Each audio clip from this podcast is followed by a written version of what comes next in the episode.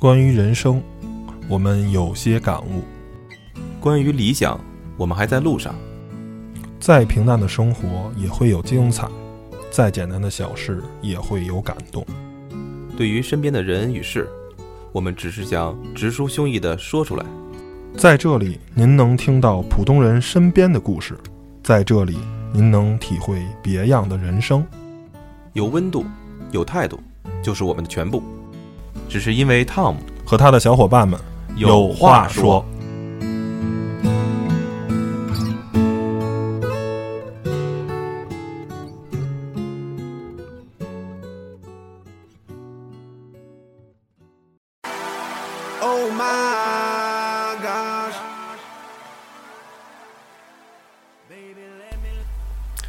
大家好，我是 Steven。我是汤姆，我们又回来了。现在是下半期的节目，上半段节目我们主要讲了一下，呃，播客啊，我们自己啊，还有一些网络上著名的播客的大概的我们一些看法、一些想法。那下半段我们会聊一聊，呃，整个播客的大的生态环境，还有如何制作一档播客。嗯嗯，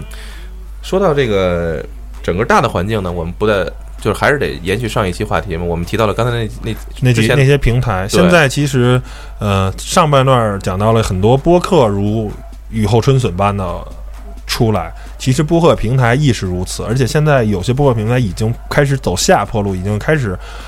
往死了发展了。比如 我见呃之前跟一个原考拉 FM 的哥们儿聊过，嗯。考拉在最初的时候，应该咱俩最初听播客是零二呃一二年的时候，考拉非常的火，那时候还没有喜马拉雅，啊还没有荔枝，或者他们只是一个雏形。那时候考拉是呃最最火的播客平台之一，它所创造的一个是非常酷的概念，就是它是一个真正的收音机。现在咱们听的所有的播客都类似于优酷，是点播。你想听什么节目？你去搜，你去找，你去找分类啊，科技类啊，财经类啊，体育类的，你去找。考拉不是考拉，你只是需要选择你想听的节目。我想听体育类的还是什么？选中你的兴趣点，然后点击播放，它就会系统自动帮你去播放音乐。呃，不是播放节目，可能是五分钟啊或者十分钟的快讯类的或者怎么着。他的想法非常好。可是我要说啊，就是他这个节目的一个。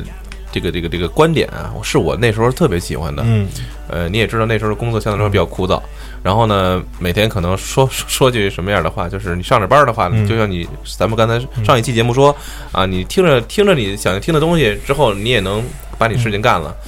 考拉 FM 是这样的，就是它可能又只有两分钟、三分钟，最多好像也就十分钟的节目，资讯类的呀，然后搞笑类的呀，就过去了。呃，而且那时候我也觉得挺新鲜。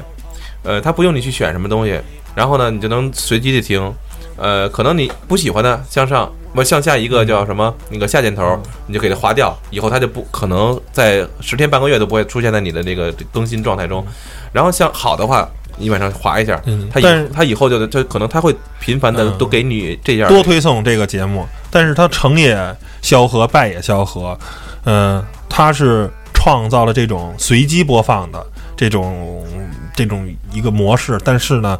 在你想想，在一二年互联网资费是那么高昂的那个时代，现在也很高昂。到现在，考拉为什么最后不行了？现在考拉已经好像从呃员工数我不知道，大概可能裁员百分之七十，整个公司都面临着巨大的这种不确定性，而且也拿不到风投的钱了。为什么？就是因为这种随机播放，他错误的选择了时机。考拉如果再晚个一两年。互联网现在资费已经相对来说比较便宜了。如果再便宜的话，比如五十块钱可以五 G 的流量的时候，考拉一定会活着非常好。但是当当时，对不起，您的是不允许。它是它是什么？它完全靠依靠移动的数据的流量跟速度才能生存下去。因为他看到这点了。后来呢，他出了一个叫呃流量包什么之类的。呃，不是，他是这样，他是提前给你新存了大概有半个小时到一个小时节目。呃，因为但是其实就最终呢每次接入 WiFi 的之后，他先给你存了半小时，让你。因为我有一次我也不知道，因为我的使用习惯其实很简单，我听它，嗯，就是因为我想随机听点东西，没过脑子。我想听，比如说逻辑思维啊，我只我就会上某搜去订阅就完了，有有更新会推送，就是他最终这个方式在在一个错误的时间选择了一种非常好的商业方式，但是呢，最后也是燃命卵，没有生存下去。嗯，那现在呢，包括喜马拉雅、荔枝，包括腾讯自己也有了，包括蜻蜓啊，就太多太多的多少平台，我几乎现在每个月都会收到啊，甭管是 QQ 啊，都不知道他怎么找到我的 QQ，或者是微博。啊，或者是什么回个留言，我是某某平台的啊，商务开发啊，我觉得你们的播客非常好，你有没有兴趣入驻我们的平台啊？就呃大量的这种东西，就是他们现在播客拿着风投的钱啊，就像我拿着钱呢，我除了做了产品以外，我还找资源，我得找不，我得我得，因为他自己并不是内容的生产商，他得找到汤小电台或者找到糖蒜广播这样的电台。帮他去提供内容，就是现在大家烧着风投的钱，很 happy，很高兴。但是我不知道，你们现在这些所有的博客都没，呃，所有这些博客平台都没有生存模式，他们都不赚钱。优酷、土豆已经有非常好的生存模式了，爱奇艺什么的，他们靠广告生存。但是你们现在没有广告，而且，呃，我觉得你作为一个平台来说，你有用户，你有流量，你他现在的广告。只是仅在于一一帧两帧的焦点图，或者一个开机封面，一打开可能是个某个车型的，你可能很贵啊，可能一天就五百万或者是三百万，但是仍然不够支撑这个平台的活下去。而且，呃，我非常明确明确的就是我个人的观点：如果有一天有一个播客啊，他引入了广告机制，每期节目。前面有十秒钟或者二十秒钟的广告，每期节目哪怕有一分钱打赏给主播们，那我一个像咱的节目少的也是几百，多的几千或者一两万。那我如果是一万的播放量的话，那每期节目我可以收到一百块钱了。对于这这对于一播客来说，对于这些内容的提供者，我觉得是一个挺高兴的事儿，就我有商业收入了。那这时候我可能会签独家。比如签独家可以得到两分钱哦，那我可能就会签独家了，或者是什么？那你一个生态链就打造出来了。嗯，我觉得这是现在这些平台应该提到日程上了。也许人家已经提到日程上，只是人家没有公布，或者是只是现在认为时机不成熟。但是我觉得应该有一个人该做第一个吃螃蟹的人。那就期待着马云吧，马云能够投投一点钱吧。我觉得这甭管什么，就是你。最终，你这我们这些小博客，我们是没有议价能力的。就是上节的也提了，我们跟广告主说我要钱。首先，我觉得人家投你一定是用你的嘴说他们的产品好。嗯，对于一个小的，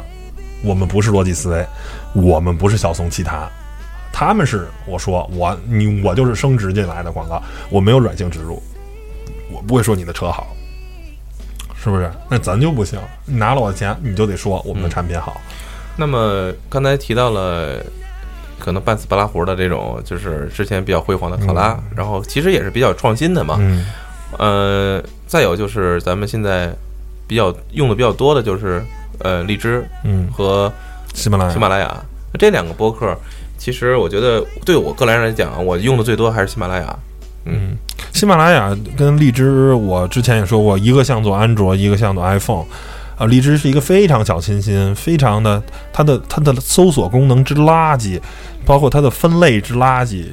让人惊愕，你知道吗？咱们还是签签签独家的。那那我就是一个产品来说啊，就是它它特别特别的像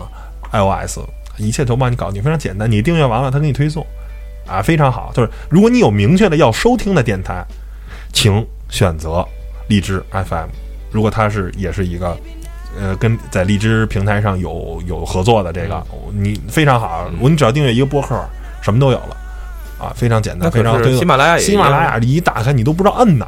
钮太多了，太复杂了，什么评书啊，什么什么，哇一堆，它就像一个安卓平台，非常非常酷，非常炫，非常多的功能。你你你你找吧，什么都有，而且这个呃，稍微插播一点儿，这个。就是我内心中是非常感谢荔枝 FM 的，在最初汤小电台的十五期节目都是用荔枝 FM 录出来的，在当时是没有一个播客平台，因为我当时不会用软件，我不会用 Cubase，呃，我也我当时也没有买麦克风，也没有买声卡，但是用手机当时唯一一个荔枝 FM 是能加上背景音乐的，因为我这个人，我认为一个网络电台一个播客不可不能没有音乐，就是我俩人在那说十分钟，后面什么声都没有，我不能接受。对，哪怕我们录的时候没声，那我后期会加进声去，这我可以接受。但是我能给听众听说了，我觉得有音乐很重要。甭管播的是什么，我觉得有音乐很重要，因为我从小听的所有的电台都是后有有音乐的，我没法接受一这种惯性思维。对对对对，也也许小松他们确实没音乐，但是我觉得哪怕我的音乐声音拉的非常小，也要有声儿。呃，我如果我听着我的电台上面是没有背景音乐，我觉得特别特别的怪。那你觉得荔枝？呃，荔枝当时能提供背景音乐的，虽然它不是很好用啊。呃，但是能提供这种背背景音乐，而当时喜马拉雅的也能提供录音功能，就像一个录音笔，非常简单，就是你用任何一个手机软件也能录。然后，但是没有背景音乐，但是荔枝就提供了背景音乐，而且我也觉得跟呃，也跟大家说，简单的播客制作就是你最初的话，你要是最简单，你拿一个录音笔或者拿一个手机，你就能录出一条原声来。呃，如果你想加上背景音乐，把这个导出来，用用类似于 Cubase 啊，或者是呃，A U，呃，那个 Adobe 出的一个软件，或者是叫 Cool Editor，那最简单的，就是你可以把声音列出一个音轨，加上背景音乐，然后把音量都调好了，这样你就生成一个文件，就是一个网络电台了。然后呢，用手机，然后用用荔枝，它也是支持背景音乐，就直接用手机就能生成了。这是最原始的。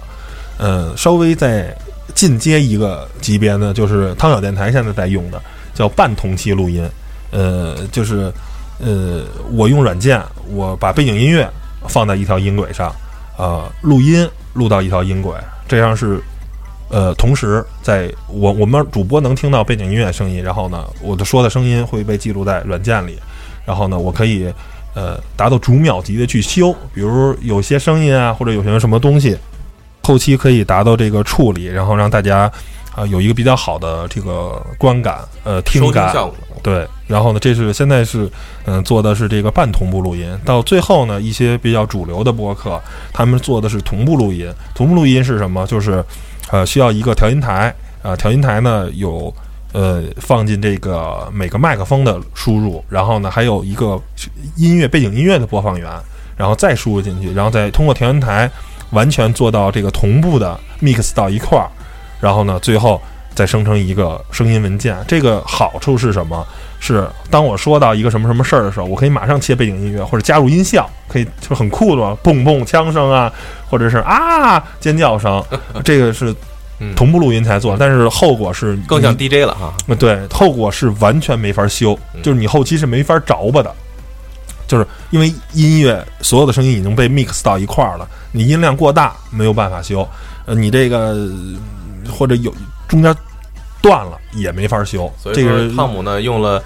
怎么说呢？这个几分钟时间跟大家讲了一下我们电台制作的一个过程。呃，对，比比比较，嗯，就什么，就是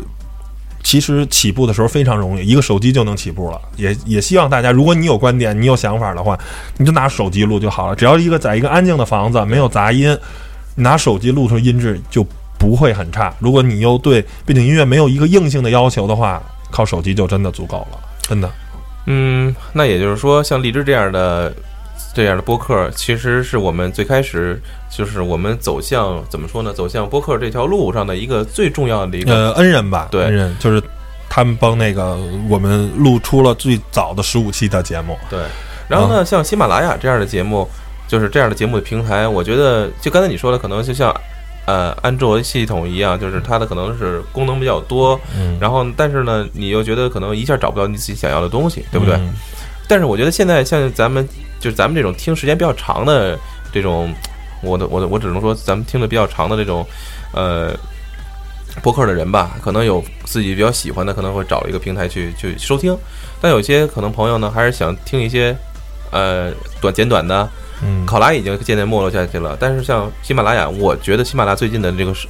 就是它的喜马拉雅现还是比较火的。喜马拉雅现在也有这种叫随机听的这种东西，就是它也是呃呃吸取了就是考拉的这个非常好的经验，它也有一个随机播放的这种功能，就是你当你不知道你想听什么的时候，它有一个随机播啊，就类似于那个那个功能我忘了叫什么，但是它实现的就是你一点啊，它就开始放音乐，根据你订阅的呀或者你的兴趣点啊，你最常听哪些的。节目它会生成一个智人工智能，一个大数据时代嘛啊，有这么一个东西。根据你经常点击的东西，啊对对对，你比如说我喜欢听体育类的啊，它可能就多放体育类的；我喜欢听财经类的，就多放财经类的，就是这么之类的一个东西。我觉得，呃，喜马拉雅总体来说，我个人认为是在所有播客平台里做的是比较好的，而且也确实拿的风头很多。他好像拿到 B 轮了，拿了四千万还是三千万美元的这种风投。最后的这个出路，除了上市之外，那它还有一个什么什么样的一个就是营业模式呢？呃还是广告吗？我觉得以后他现在做的广告已经很那什么了。手机开机封面前一段时间好像是昂科威的，啊，通用肯定也没少投钱。然后现在它也有美就焦点图，你也知道嘛，五帧焦点图嘛，它有时候最后一两帧焦点图是卖出去的，肯定是啊，也是有广告的钱。呃，到现在它呃，虽然现在这个模块还没有完全打通啊，它现在已经有主播的管理平台了，里头已经开了这个打赏的这个模块。虽然现在不能使，但是已经有打赏了。包括它现在还有这些呃很多网络小说，你也都知道，现在它会征集主播去录网络小说啊。假如是一百或者两百块钱一小时啊，你那被用的话，就是你会有一个声音上的类似于稿费的这么一个东西吧。嗯我觉得，呃，他在致力于打造主播的生态链，就是他也意识到了，虽然现在，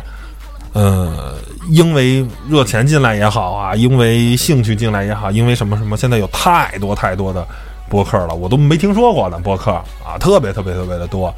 那呃大浪淘沙会留下一些人，但是呢，应该让该留下的人留下，而不是那那最终这些该留下的人，不要因为一些商业的事儿没留下来，那就挺可惜的。嗯，我个人是觉得他现在正在尽竭尽全力去打造主播的生态链。嗯，就是还是一个就是没有商业化，就大家都有钱赚。嗯，我自己也是认为，如果汤小有一天能成立工作室，那我们能拿出更多的时间去做这件事儿，啊，去把内容做得更好，啊，嗯，争取每期节目都是精品，是吧？那我觉得这是一个好的良性发展，而不是因为啊每次时间很紧张。刚才还还还我们这个场地还被人轰了一下，是吧？如果我们有了工作室，可能就没有这么尴尬的情况了。所以就是没办法，一定东西想好，电影也是，如果没有商业，没有钱，那你很多东西嗯，经济基础很重要，经济基础不是全部，但是有时候很重要。那咱们说了，现在比较主流的这个两个吧，嗯再加上之前可能也比较火的其中一一个，那我觉得还有另一种形式啊，就是咱们之前可能也经常呃依托微博的这个本身自带的播客，嗯是吧？还有就是呃 FM，就是叫什么凤凰 FM，对吧？啊，那些他们这种模式，我觉得都属于叫本身已经有一个自己的平台，他他们平台是那种另一种大的对这个东西加入了这个播客的一个，包括现在腾啊讯也有 QQ，、那个他们，呃，我认为不会有好结果啊。最终的，嗯，可能说的有点绝对啊，啊，一定都是死，因为这个东西就一定是专业。你想想，凤凰，呃，或者是叫什么，包括网易云音乐都有自己的主播平台了。那你本身是一个一一一一一个一个音乐软件，一个网易音乐是个音乐软件，然后你突然出了这个播客，然后呢，你手里的资源又不够多，就是人家也是简单的注册一下，然后放了一期节目。对于你我这样播客来说，最简单，我需要的是收听量。我把播客放在你这了，我把我节目放在你了，放在一个荔枝上或者放在喜马拉雅上，一期因为你的用放量足够大，我能保证三千、五千、一万的播放量。OK，我还放你节目，放到这儿没人收到，没没人没人听，本身用户就少，你的你你你的逻辑又搜索逻辑又不好，一期节目可能是零或者是几十，那我放不放燃并卵啊？没有意义啊！就是我我刚开始注册了很多，最后后来很多平台我都停止更新了，就是不怎么更新了，或者有时候想起来，哗会传一堆节目，想不起来可能一两个月都不再更新，就是就是因为因为我放那儿的没有播放量，没有意义，那我不会去浪费时间。把精力投在一个根本就嗯没什么效果的一个一个平台上，而且他们也不是专心做产品。我也呃非常明确说，凤凰的凤凰 FM 的后台是我用过最难用的，不能不能，我我没法接受。你连主播自己改的节目的名字都改不了，你还得跟他们的工作人员说，你帮我改一下名字。传节目是我传的，呃，名字是我起的。好，我发现我起错了，我想改一下，对不起，改不了。删节目删不了。那你这种播，那你平台你不等死等什么呢？嗯你可能在前台呈现的是，人家可能就是让你想好了再说。呃，前台呈现的是一个还挺好用的啊，还凑合，但是后台难用的程度让人诧异。我没有用过那么难用的后台，而且你你再用用喜马拉雅，再用荔枝的后台非常好用，就就那个那个后台又简陋又难用，就是我我没法接受。我可以接受一个后台简陋，看着很简单，但是好用就行。因为我对于来说，我这这这好看不好看，人看不到嘛。对于听众来说没有意义。最后呢，我觉得咱们刚才说了，都是属于就是最专业的那种电台嗯的这个就是平台吧。还有就是咱们现在依托于很多呃呃叫什么微博啊、嗯这种，他们本身已经是啊一一家媒体微。微微博的，就是微博在 PC 端，微博播客在 PC 端呢，呃还可以，但是在移动互联网，嗯，反正应该也是很一般吧。体验不是特别好，因为嗯可能你需要同时操作因为它本身它还是它被它被内嵌在微博上了，它变成一个功能模块了。就是最后成功一定是专业化，就是所有的东西成功一定是我专业，嗯我无出其右，这个东西就我最好。就跟你你很多用的 A P P，你为什么不会删它？比如大众点评嗯啊，还是专业的呃对专业，或者你是因为呃携程是吧？嗯订机票、订酒店搜的方便，就是虽然现在它的很多的东西，就是现在那个地图，百度地图里面也有点评的功能，也有搜这个吃的的功能，呃呃，微信也能买酒票，也能订机票，但是你仍然可能还是会用携程，为什么？因为人家专业，人家好用，你被内嵌的功能绝对赶不上人家专业做的，对。这就是它存在的意义。呃，我觉得吧，就是无论是平台也好，还是就是媒体有媒体属性的，像什么呃呃呃呃叫什么？刚才凤凰 VFM 也好，还是微博也好，他们其实也是对于自己现有的这种呃可呃固定的用户群，它只是然后再做一些一些其他的业务的开发，我觉得咱们可以这么想象，像他们这种平台，最后可能也会融合跟其他的几个，比如大的播客平台，可能作为一个融合，我觉得可能形成他们像凤凰，它最了不起的，它比较有价值是什么？他拿着《锵锵三人行》，他本身是有凤凰电视台、凤凰集团很多的节目源，对资源，他拿着这个授权，他很值钱。这是，但是他其实他做这件事儿的更多是可能是想推自己节目，呃，并不是想做一个开放的平台。而荔枝、而喜马拉雅，他们这些是专心在做开放的一个平台，就是它的存在的意义也不一样。而且包括现在，呃，因为我自己是汽车媒体行业从业人员，呃，中国最大的汽车网站，也是全世界最大的汽车网站，汽车之家也在自自己做自己的网络对，电台我就想。说的是汽车之家，汽车之家其实这种。这种模式吧，我觉得嗯也算是比较新，因为本身汽车之家是一个上市的一个公司，嗯它的呃规模程度和它的一个正规化，我觉得已经已经有一段时间了。嗯然后呢，现在加入了这种呃全新的这种模式，其实也是为了迎合以后的那个你所谓的传全传全产业链。对然后，它是一个一个汽车媒体的一个现在是吧？汽车之家，它原来呢图文它做的非常牛啊，图文的测车呀、还是呃这个新闻啊什么的，已经是行业老大了，已经是行业标准，非常好，非常不错。视频呢，呃虽然十三郎走了，呃这个现在整个视频呢在数量上保持了每天一更新，也是很厉害。虽然呃节目质量我个人觉得一般，嗯，但是是最起码有六七十分吧，嗯。嗯，没有达到我，因为我个人还是非常喜欢陈震的啊。呃，所以嗯，他在视频上也还不错做的，但是图文、视频这两个很好，很不错，但是汽车之家他意识到了一个最大的问题，汽车之家是什么？是一个汽车媒体，是一个关于车、关于开车、关于选车的这么一个东西。那他们的最大的用户都是车友，车友在开车的时候没法看视频，没法看图文。开车的时候你会干什么？你会听广播，你会听八八七，你会听八七六，你会听幺零三九，而汽车之家。却没有一个音频节目，却没有网络电台，啊，这也就是，呃，我不知道是韩露想出来还是刘涛想出来，应该是刘涛想出来的。现在汽车之家的总编想出来的这个东西，他做了一个音频节目，等于是把车友最重要的一个时间，就是在车上车生活、汽车上这时间，我也有一款产品，汽车之家的网络电台，嗯，去弥补了。你在车上的这个东西，现在汽车之家的这种收听的方式，其实也是独立的一个汽车，呃，也是在独立的 APP 吗？还是现在现在是这样。最初的时候呢，嗯，汽车之家做的非常封闭，你只能在汽车之家 APP 上看到。现在呢，在汽车之家的网站上也有一个电台的模块。现在它也把很多的节目传到了各个大的应用平台上。首先，如果你想听直播。非常简单，用用用用 A P P。现在本身汽车之家是有直播节目，这点其实是这个是，而且他只做直播节目，非常牛。就是呃，汽车之家的野心是非常大的，他从一开始就做直播节目，这个是非常牛。但直播节目有好有坏啊，直播节目一定制作不精良，因为没有后期修。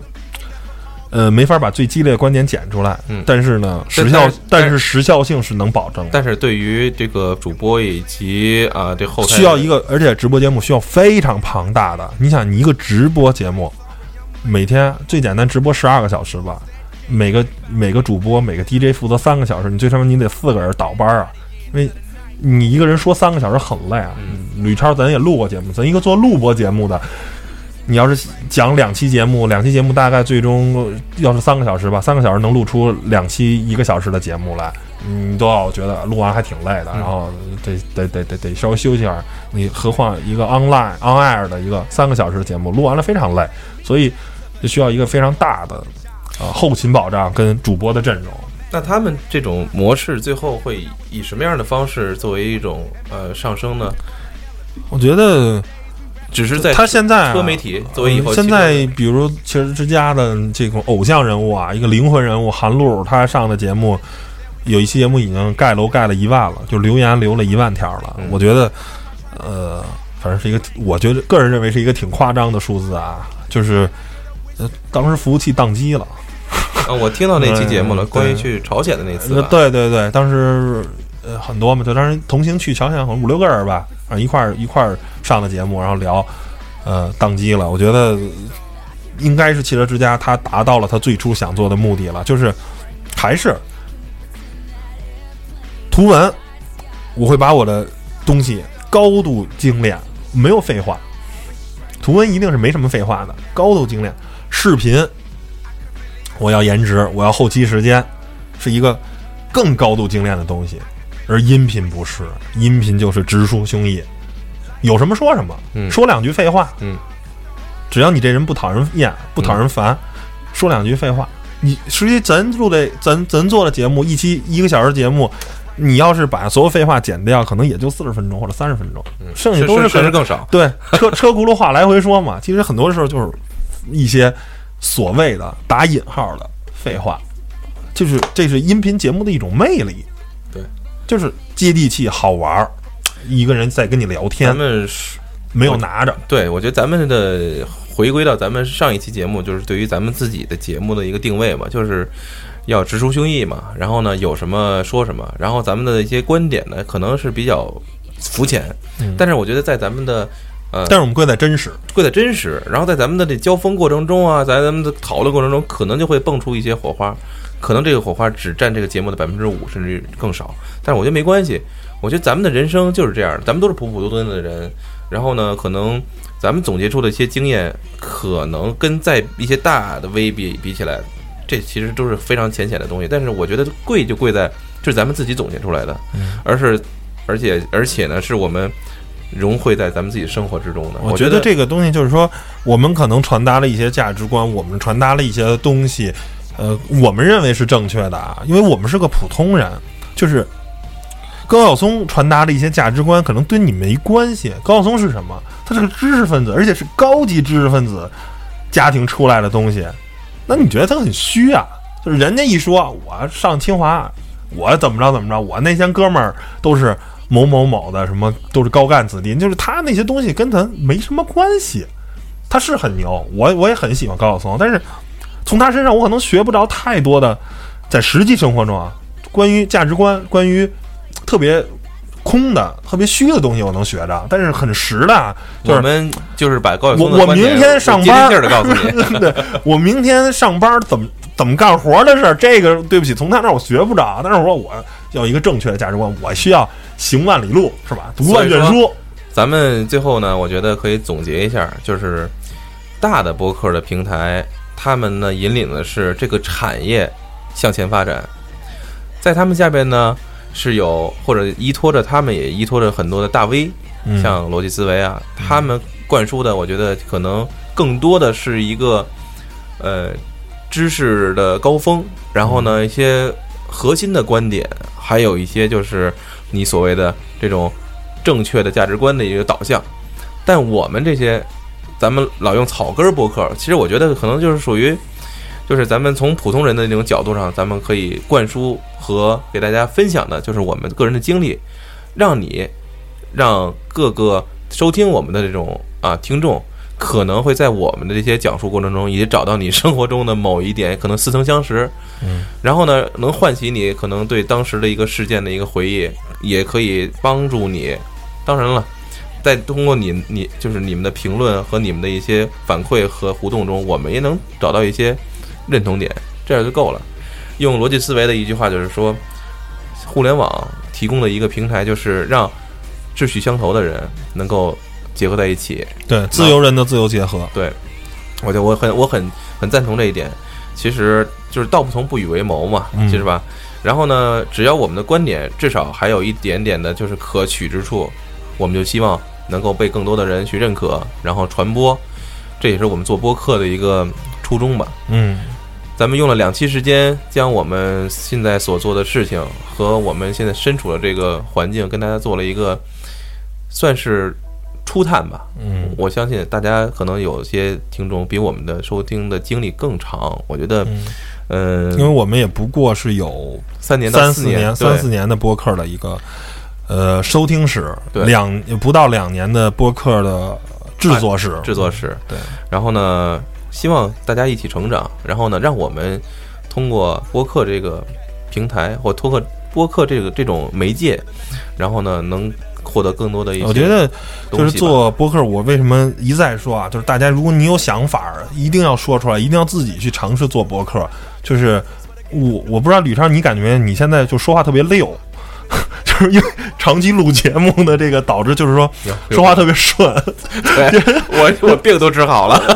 就是就是，如果你是一个可能口条不是特别好的人，你可能做完播客就特呃呃思维也会有有条理性，而且呃在当着很多人讲话可能也不紧张了，或者是你你就是你也可能比较适合。就是我们俩再不济，我们现在至少说话没问题了。对对，就是特别能说，然后呢。就以至于我到现在平时可能不太想说话了，不就是上节目跟不上节目是是两个人？就上节目的时候啊，就一直在说，一直在说。其实吧，我觉得汤姆说这点其实挺重要的，就是我觉得自己也在成长啊。对我自我们都在自己在成长，也通过这个呢，也觉得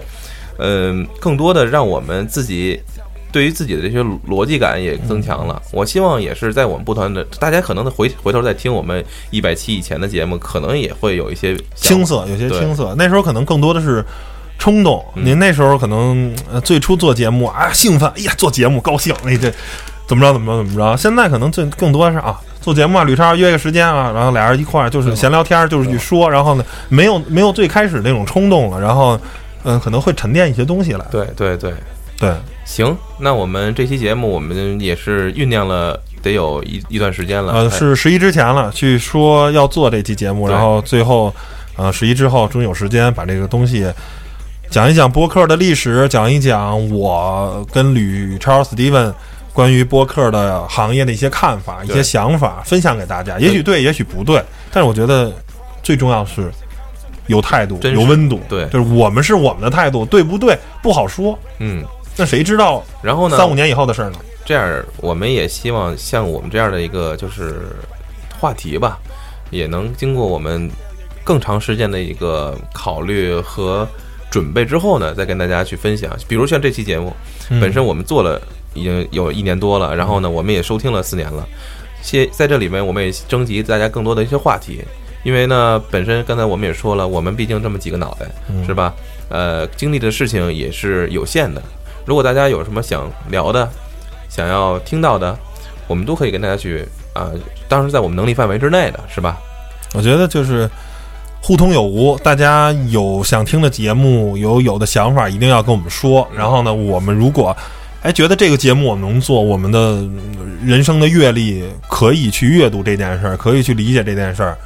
那就那就这是一个非常好的提议，我们可能想不到，几个人几个脑袋想不到这些东西。好，嗯嗯，好吧，那本期节目就到这儿，谢谢大家收听，